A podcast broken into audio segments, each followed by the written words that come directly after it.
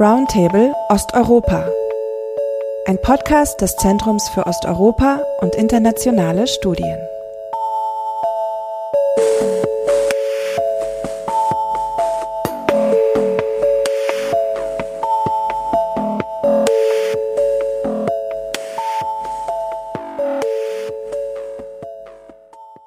Auf einmal waren die Grenzen der Ukraine dicht und der Unterschied, der rechtlich zwischen Männern und Frauen gemacht wurde, war unübersehbar da. Nur Männer mussten bleiben, um die Ukraine zu verteidigen, wegen ihres Geschlechts. Schnell sind aber nicht nur rechtlich, sondern auch gesellschaftlich klare Rollenbilder wieder da, die auch uns in Westeuropa unwiderruflich vor Augen geführt werden. Und gleichzeitig zeigen sich in der medialen Darstellung des Krieges unterschiedliche Männlichkeitsbilder, wenn man zum Beispiel die beiden Präsidenten der Ukraine und Russlands vergleicht. Aber was heißt eigentlich Männlichkeit in Osteuropa und hat sich die Bedeutung in den vergangenen 30 Jahren seit dem Ende der Sowjetunion verändert? Darüber möchte ich im heutigen Roundtable Osteuropa mit Leandra Bias und Matthias Schwarz sprechen. Leandra Bias ist feministische Politikwissenschaftlerin, die sich mit Autoritarismus und Demokratie, transnationalem Feminismus und dem Anti-Gender-Backlash beschäftigt. Ihr regionaler Fokus liegt im ehemals sozialistischen Osteuropa. Matthias Schwarz ist Historiker, Russist und Polonist und arbeitet aktuell in der kulturwissenschaftlichen Forschung. Vor kurzem war er Co-Organisator einer Konferenz zum Thema Männlichkeit in der Sowjetunion. Seine Expertise reicht aber zeitlich darüber hinaus. Mein Name ist Elena Görtler-Reck. Ich bin Volontärin in der Kommunikationsabteilung des Zeus und habe die große Freude, den heutigen Podcast zu moderieren. Um das Phänomen zu erfassen, möchte ich gern mit einem chronologischen Bogen beginnen. Und so lautet meine erste Frage, die ich gerne dir, Matthias, stellen würde. Wie sehen Männlichkeitsideale, die noch aus der Sowjetzeit stammen, eigentlich aus? Und was ändert sich in den 1990ern?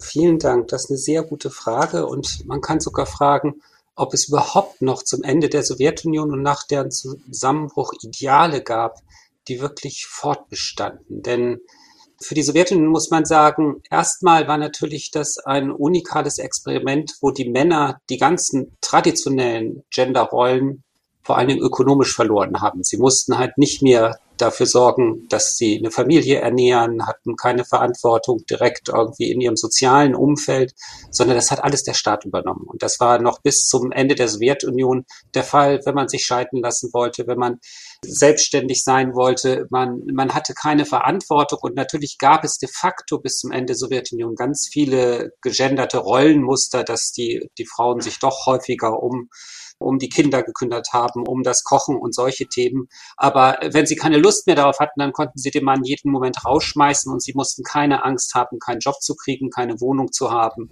Also es gab andere Ängste, das waren die politischen Sachen. Und in der frühen Sowjetunion ist bis, kann man sagen, bis in die Khrushchev-Zeit, die Tauwetterzeit, also die Nachkriegszeit, 50er Jahre, das kompensiert worden durch eben eine ganze Menge Ideale, Angebote, vor allen Dingen ideologische Angebote, wo Männer sich mit identifizieren konnten.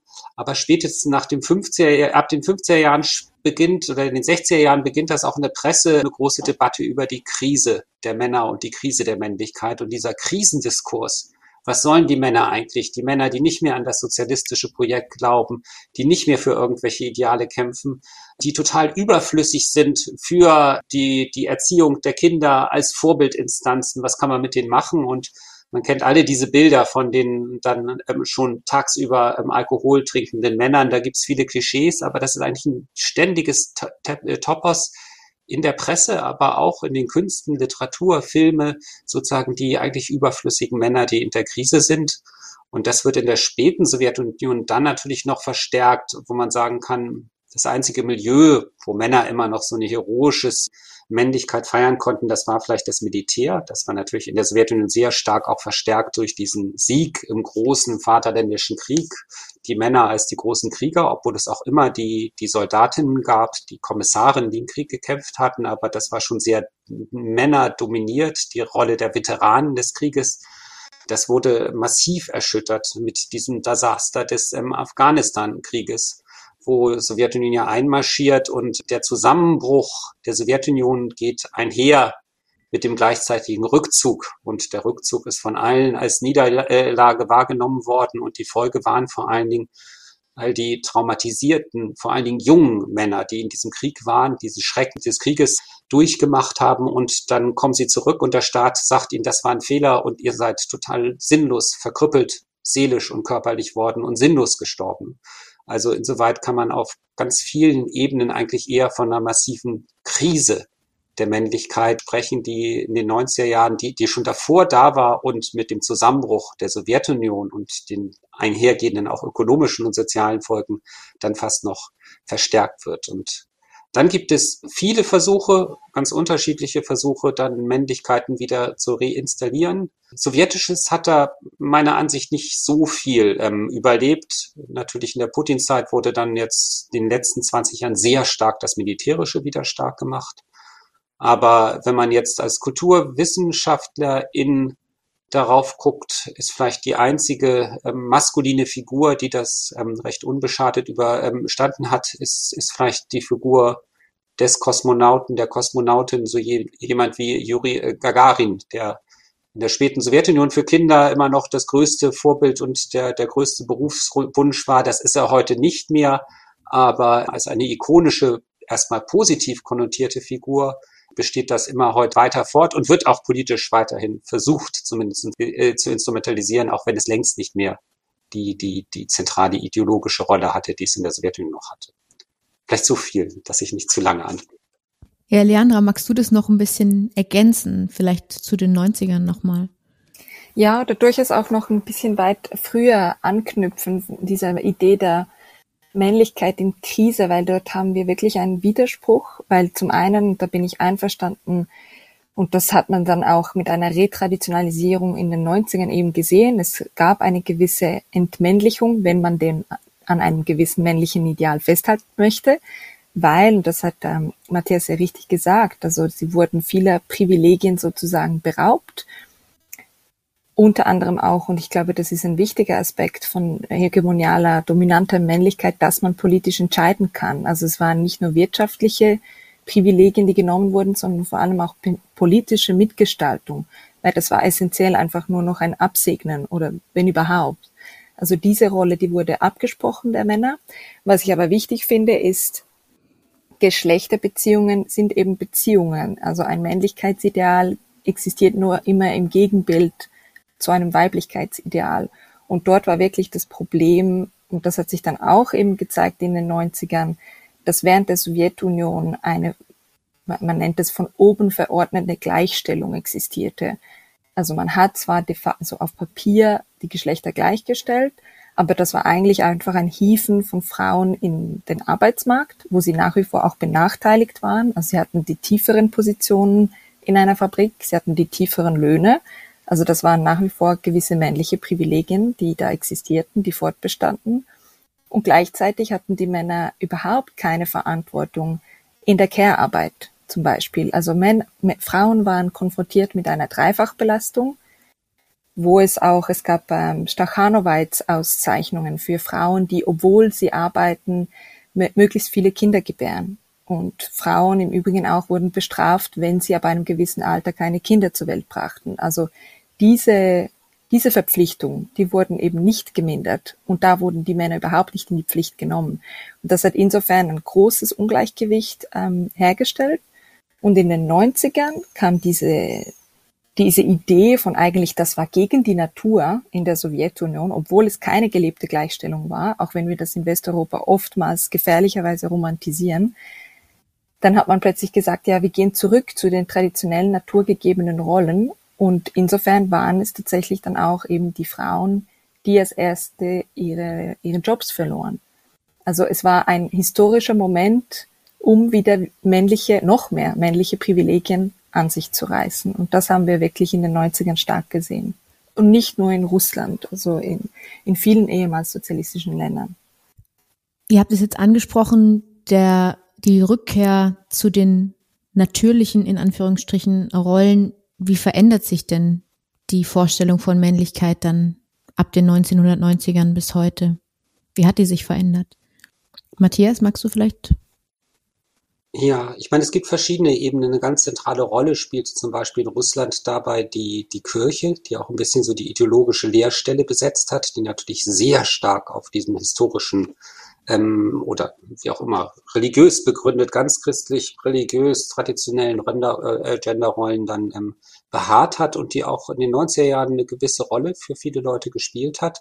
Ähm, gleichzeitig ist es erstmal natürlich die Öffnung ähm, der Medien, sozusagen, es wird über alles berichtet, des Boulevards und da tauchen natürlich ganz, ähm, äh, ganz verschiedene neue Bilder auf, die eigentlich auch sehr oft dann medial geputschte Schreckenbilder sind. Jeder kennt dieses Bild von den neuen Russen, diesen, den, den Neureichen, die in Trainingsanzügen ohne Kultur primitive Banditenmusik holen, geschmacklos mit ihrem Reichtum protzen, extrem macho-mäßig patriarchal sind und die, die alles, was damit verbunden hat, die auch kriminell ähm, dann zu ihrem Reichtum kommen, die die Straßen beherrschen, die sozusagen die, die, die in Gangs, in Mafia-mäßigen Strukturen organisiert sind, sehr stark spielt bei diesem Bild eine Rolle, ähm, was davor in der Sowjetunion eben immer weitgehend verschwiegen und ignoriert wurde, ist ist das ganze Gulag-Thema, die Kriminellen. Es gibt die sogenannte Diebe im Gesetz, die aus dem Gulag gekommen sind und jetzt praktisch ihre kriminellen Regeln in den Alltag der Gesellschaft tragen und eben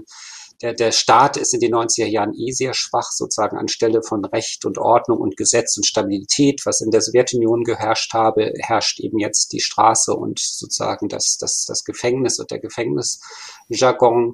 Und das wird auch stark äh, sowohl in den neuen Boulevardmedien als auch in der ähm, in, in den Künsten, im, im Kino gibt es viele prominente Filme, die das ähm, thematisieren und auch sonst in der Literatur thematisiert. Also da taucht eine ganze Reihe von entweder bisher tabuisierten ähm, Männerbildern auf, als auch praktisch Produkte der neuen Zeit die immer sehr stark in so einer Verfalls- und Katastrophengeschichte des Niedergangs dann narrativiert wird und vor allen Dingen dann auch in der Geschmacklosigkeit, das ganze Geprotze, das ist, das ist, sind ja auch, ähm, wir kommen noch auf die Klischees dann zu sprechen, das, das geht dann auch global in einer globalisierten Welt, diese Bilder von den neuen Russen, die dann ähm, zirkulieren. Und das sind vor allen Dingen Männerbilder, die Frauen kommen in dem Klischee dann, äh, in die, diesen Bildern dann auch eher sehr ähm, klischeemäßig nur vor, würde ich sagen. Ja, Leandra, was würdest du sagen? Was hat sich verändert also was, was mir in den Sinn kam, und ich finde, es, es zeigt ja auch immer, dass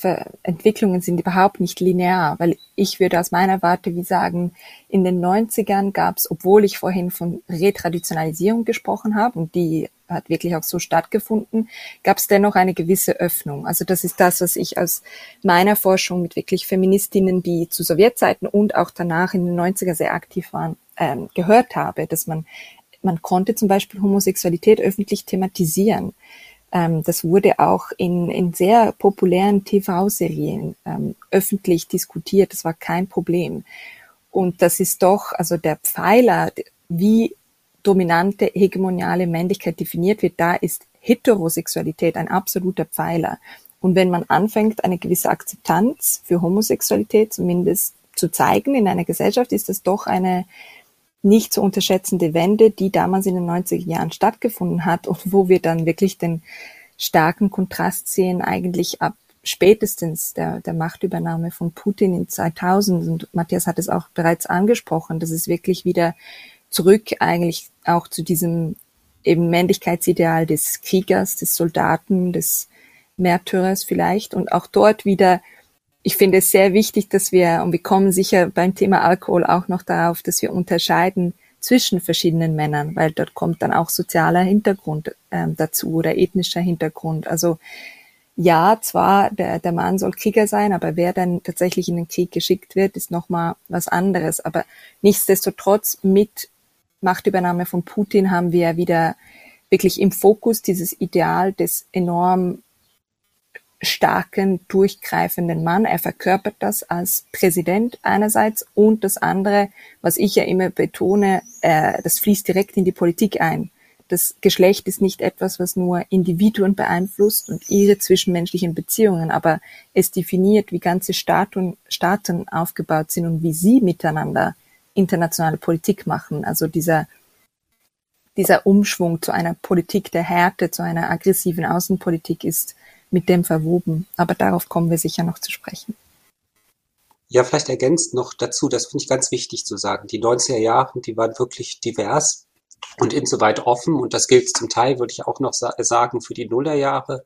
Und ähm, was ganz wichtig ist, was ein Diskurs war, der in, den, in der Sowjetunion so offen nie geführt wurde, war natürlich im weitesten Sinne der ganze rassistische Diskurs. Also was auch natürlich in die Presse kam. Es entstehen die ganzen Stereotype und Bilder von, von kaukasischer Männlichkeit, von mittelasiatischer Männlichkeit, was auch sehr stark und natürlich auch das russisch-nationalistische ähm, als, als eine Selbstbezeichnung, wir als russische Männer. Was da davor gab es zwar immer sozusagen dieses Vielvölkerideal, aber man hat versucht, das von Staat war das immer natürlich erstmal ganz stark gedeckelt. Man sieht das schon in, den, in, den, in der Spätsowjetunion gibt es dieses russisch-nationalistische, das ist aber eben noch nicht so stark. Das findet man in Literatur teilweise und solche Sachen kommen auch auf. Aber es ist, das würde ich auch ganz deutlich sagen, in den 90er, Nuller Jahren gibt es eine Vielfalt von Bildern, ähm, ohne dass man sagen kann, dass jetzt als stark hegemonial dominant ist. Ja.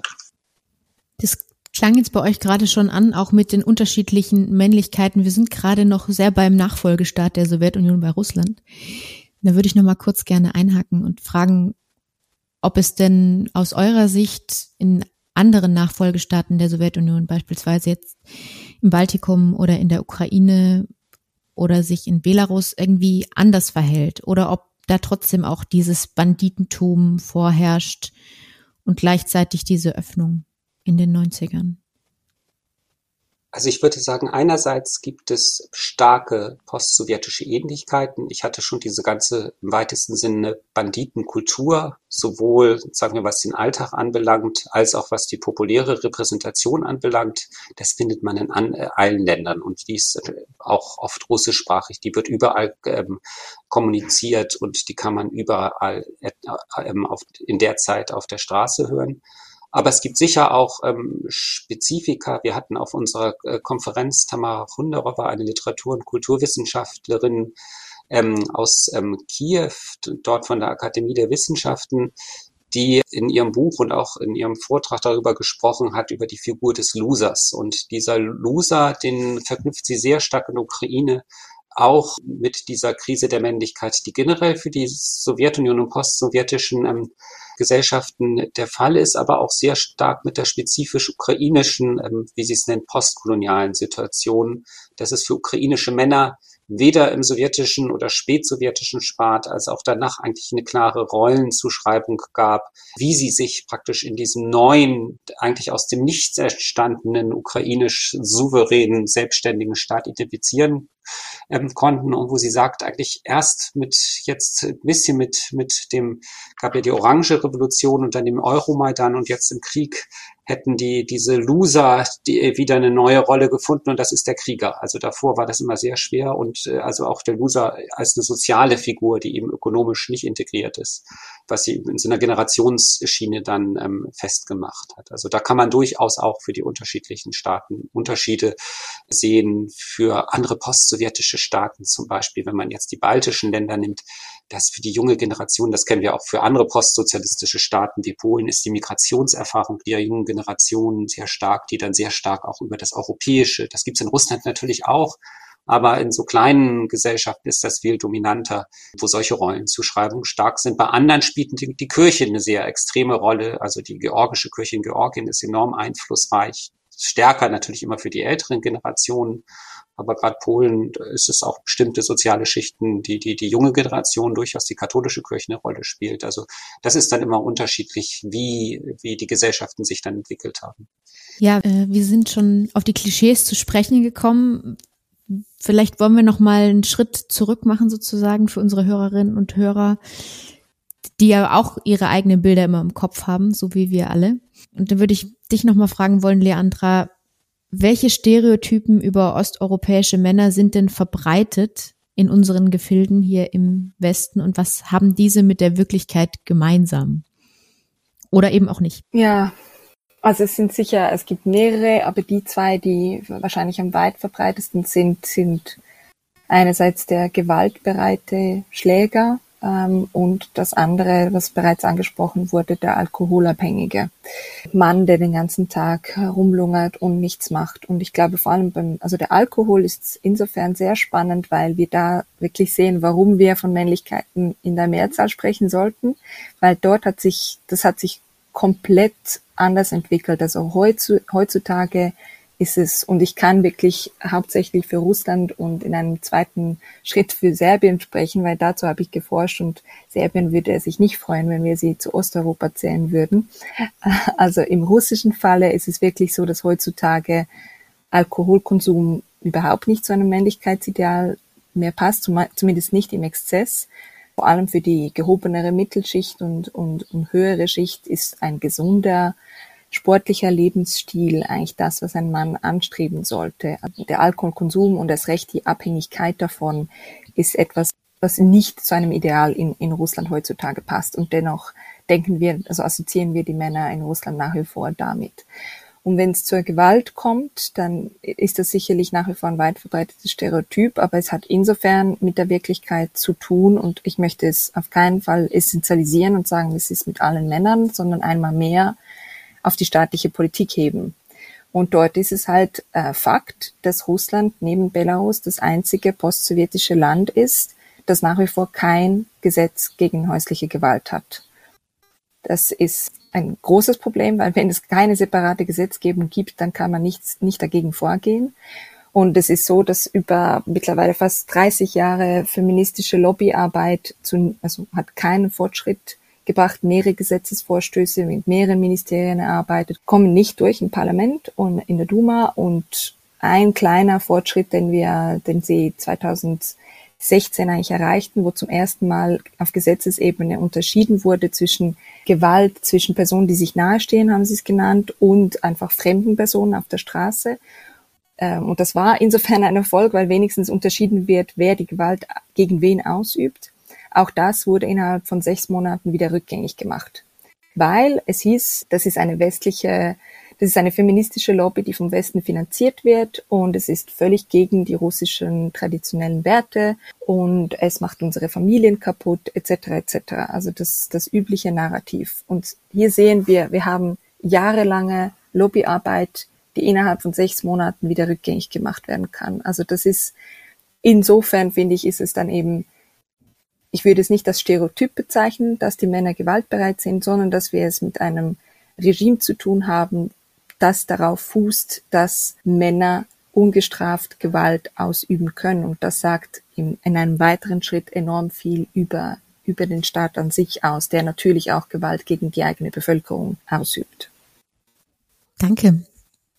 Matthias, was siehst du an Stereotypen ich, ich finde das schwer, weil ich meine, also Stereotypen treffen nie ähm, genau den Punkt und ist die Frage, ob wir über 90er Gegenwart rechnen. Ich würde das heute auch so sehen, dass wir heute wieder diese Situation haben, dass es staatlicherseits sehr stark eine gesetzliche Regulierung gibt und auch eine sehr starke sozusagen ja auch Repression gegen nicht nur gegen politische Minderheiten, auch was Homosexualität anbelangt, sind die Gesetze massiv verschärft worden. Sie hatten, haben sozusagen, es ist nicht verboten, aber es ist diese ganzen Strafbarkeits- und ähm, sozusagen der Propaganda von Homosexualität. Es gibt ganz viele Gummigesetze im Moment, die ähm, alle der Bürokratie und dem Staat, die die Freiheit geben, eigentlich sehr willkürlich zu repressieren, individuell als auch institutionell.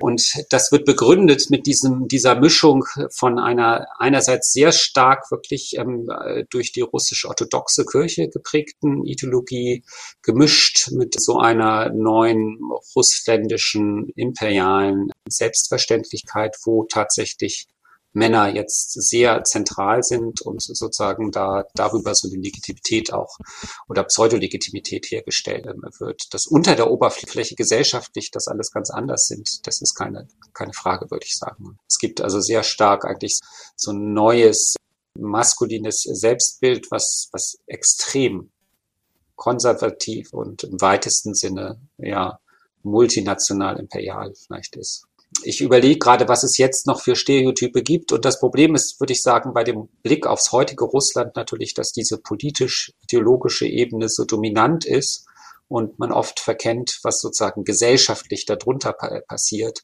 Und das ist auf alle Fälle sehr viel komplexer. Da gibt es auch keine, würde ich sagen, gesellschaftlich konsensfähige, meinetwegen militärische, soldatische Männlichkeit. Das ist sozusagen, das ist, das ist, das ist institutionell, wird das verortet, wird das repräsentiert. Aber das ist eine ganz andere Frage, wie das gesellschaftlich verankert ist. Und das finde ich, muss man beim Blick aufs heute Russland immer mit bedenken. Ja. Wir haben das jetzt schon ein bisschen angesprochen. Vielleicht wollen wir es noch ein kleines bisschen vertiefen. Die Auswirkungen, die diese Männlichkeitsvorstellungen auf Geschlechterverhältnisse haben. Leandra, du hattest schon angesprochen, dass eben gerade in Russland häusliche Gewalt weiterhin ungestraft ausgeübt werden kann. Was für weitere Auswirkungen hat diese Männlichkeitsvorstellung, die im öffentlichen Diskurs so vorherrscht? Ja, und ich würde eigentlich zurückgehen wollen zu, zur Idee, dass eben das Geschlecht keine individuelle, rein individuelle Angelegenheit ist, sondern wie es Matthias jetzt auch gesagt hat, es ist institutionelle, staatliche Angelegenheit und insofern beeinflusst sie die ganze Politik auch. Also es, es beeinflusst, wie das Regime konstituiert ist, aber auch was für eine Politik und Außenpolitik das es betreibt.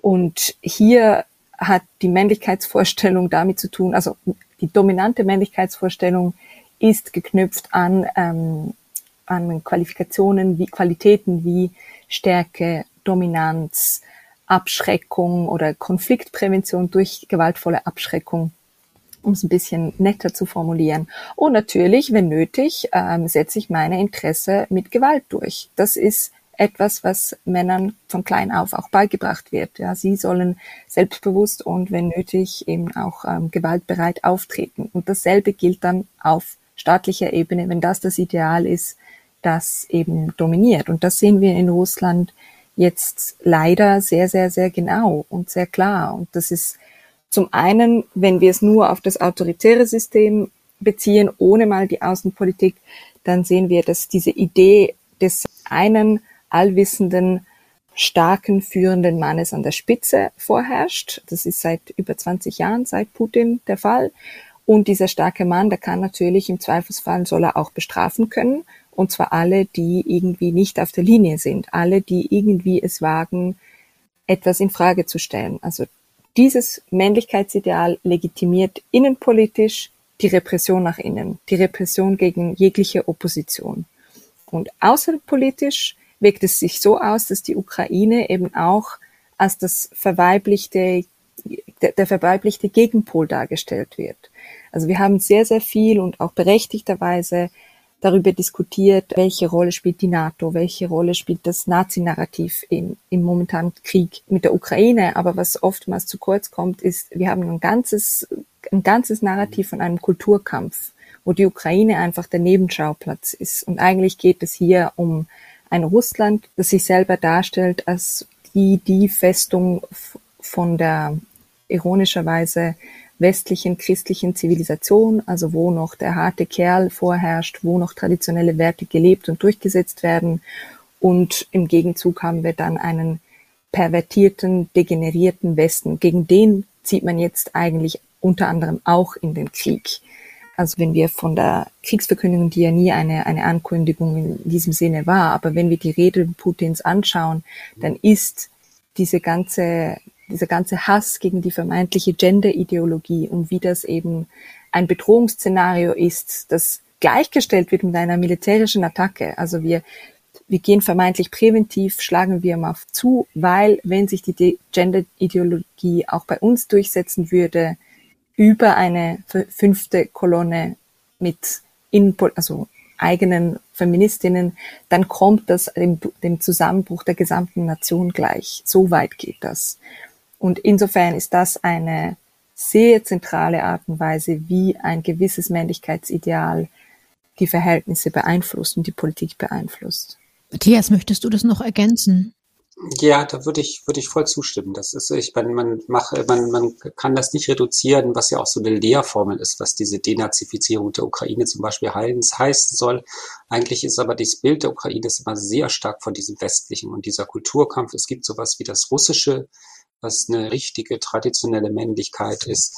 Und es gibt den degenerierten Westen, das ist ein sehr dominantes Narrativ und wird dann angewandt und ähm, gleichzeitig und, und da, da wird, da ist es e-, eben, das ist auch fundamental unterschieden zu sowjetischen und es ist eben sehr stark an diesen Machtpol ähm, Staat geknüpft, dass meinetwegen sowas wie Heldentum oder Feigheit, das ist dann, wird definiert eben nicht über die individuelle Tat vielleicht, sondern sehr stark über die Anbindung, ist man für oder gegen den Staat. Und Dissidenten sind dann zum Beispiel, oder Immigranten sind dann Feiglinge, weil sie halt nie ihren eigenen Staat verraten. Also es wird viel stärker an diesem Pol des Machtpols, wo Putin natürlich oben sitzt, Während, während sowjetische Narrative hatten auch sehr stark immer dieses Bewusstseinsnarrativ, da gab es die Kommissare, da gab es die ideologische Überzeugung, das ist alles, jetzt hat man das Gefühl komplett weggestrichen. Es ist eigentlich nur noch diese affektive Anbindung an, an, an den großen Staat und darüber definiert sich Stärke und starke Männer. Und ja, und eben gleichzeitig eben sehr stark, ja, das hatten wir ja schon, das ganze traditionelle Familiending, also wo, und, und das ist auch bezeichnend,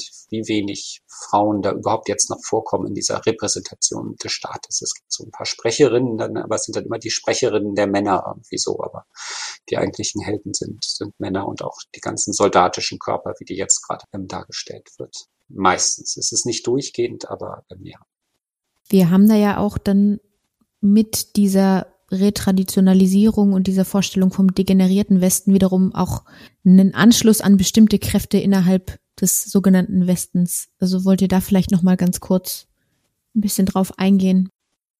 Ja, unbedingt, weil weil auch hier, also es geht um internationale Politik und man man bedient sich einer gewissen Vorstellung um innenpolitisch etwas zu rechtfertigen, außenpolitisch und natürlich auch um Allianzen zu schaffen. Ja, und das ist hier, also diese ganze antifeministische oder diese, dieser Hass gegen, gegen die vermeintliche Gender-Ideologie, das dient sehr wohl dazu, um gewisse rechte, fundamentalistische Gruppierungen anzusprechen und sie tun, und das tut es mit Erfolg. Also das russische Narrativ ist anschlussfähig an gewisse Strömungen. Und hier, also in meiner Forschung, konzentriere ich mich auch auf das Anti, das transnationale Anti-Gender-Netzwerk.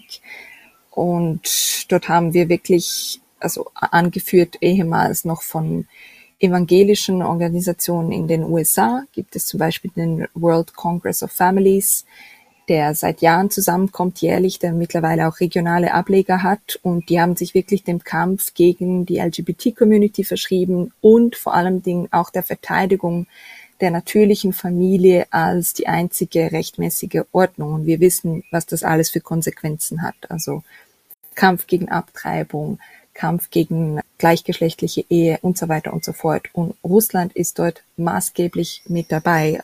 Die Frage ist jetzt, und das zeigt die, die Forschung von Christina Stöckel sehr gut, wie weit jetzt Russland weiterhin eine führende Rolle einnehmen wird. Aber bis, bis eigentlich vor Ausbruch Ausbruch des Angriffskrieges waren es russische Oligarchen. Ein Beispiel, ein wichtiges Beispiel wäre Konstantin Malofeev, die dieses Netzwerk maßgeblich mitfinanzieren. Also das ist das eine. Und das andere, was ich noch anfügen wollte bei der Anknüpfung, ist auch, klar, es ist ein Podcast zu Osteuropa, aber es ist auch immer wichtig, dass wir uns daran erinnern, das Geschlecht dient uns ja auch immer zu Grenzziehungen. Und eine, eine wichtige Grenzziehung ist Westeuropa, Osteuropa. Und die Idee, dass wir irgendwie halt progressiver sind und in Osteuropa sind das alles traditionellere, zurückgebliebenere Geschlechterverhältnisse. Und das ist insofern wichtig, weil wenn wir gerade von Retraditionalisierung sprechen im Kontext dieses Angriffskrieges, also bei der Anmoderation hast du das sehr schön gemacht, Elena, das stimmt. Das hat in der Ukraine stattgefunden, in Russland werden Männer einfach zufällig, basierend auf ihrem Geschlecht, das ist einfach Bad Luck, ne, ähm, zurückgehalten.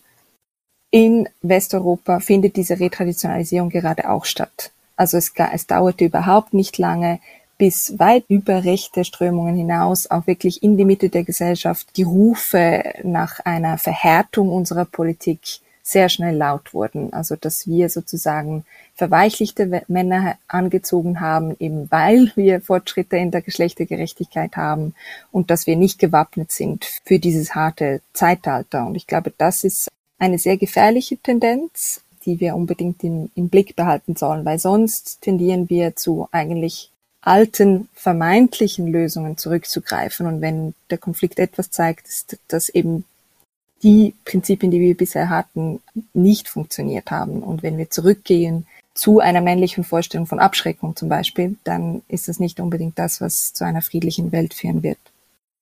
Ja, das würde ich unbedingt unterstreichen und man könnte sogar noch genauer sagen, es ist ja noch nicht mal eine Re in dem Sinne, sondern es ist eigentlich eine Neuerfindung von diesen vermeintlich traditionellen Welten, wenn man sich die genau anguckt, es so nie gegeben haben. Das waren immer Fiktionen und Imaginationen und äh, die finden, da braucht man nur ins katholische Polen gucken oder alles, was bei uns so im, im rechten Rand irgendwie passiert. Das ist natürlich, das ist eine globale Tradition und es gibt auch eben seltsame Allianzen dann teilweise mit dem globalen Süden. Das wäre aber nochmal eine ganz andere Frage, die, die zu diskutieren ist. Und, es ist auf keinen Fall, das würde ich auch sagen, unilateraler Prozess äh, gewesen. Jetzt mit dem Krieg ist die Situation radikal anders und in Russland ist innenpolitisch gerade gar nichts möglich. Aber als Literaturwissenschaftlerin und Kulturwissenschaftlerin, wenn man sich die Film- und Literaturproduktionen anguckt, der Jahrzehnte davor bis äh, Februar 22 gab es natürlich auch immer eine sehr starke Gegenwelle dagegen und eine Auseinandersetzung, eine kritische Auseinandersetzung mit diesen Tendenzen und auch eine Sichtbarmachung der, der Komplexität und Vielfalt irgendwie sozusagen, wie das gesellschaftlich verankert ist und nicht durchsetzbar auch war letztlich sozusagen. Das ist in dem ganzen Spannungsfeld. Das muss man eben, das hatte ich ja schon mal gesagt, man muss immer auch gucken sozusagen, was passiert eigentlich dahinter und daneben in der Vielheit, ja.